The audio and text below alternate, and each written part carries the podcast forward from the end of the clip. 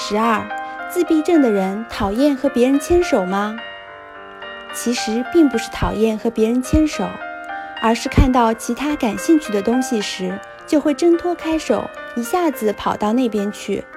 发现时手已经脱开了，连自己也不知道是什么时候脱开的。脱开手后，每次听到对方说他好像讨厌跟我牵手这样的话，我都感到非常痛苦，也无法向对方解释。连牵手这样的事都很难做到，也难怪会被误解。牵手的人，牵手这件事本身都不是问题，一碰到自己感兴趣的东西，就会马上扑过去，这才是要解决的问题。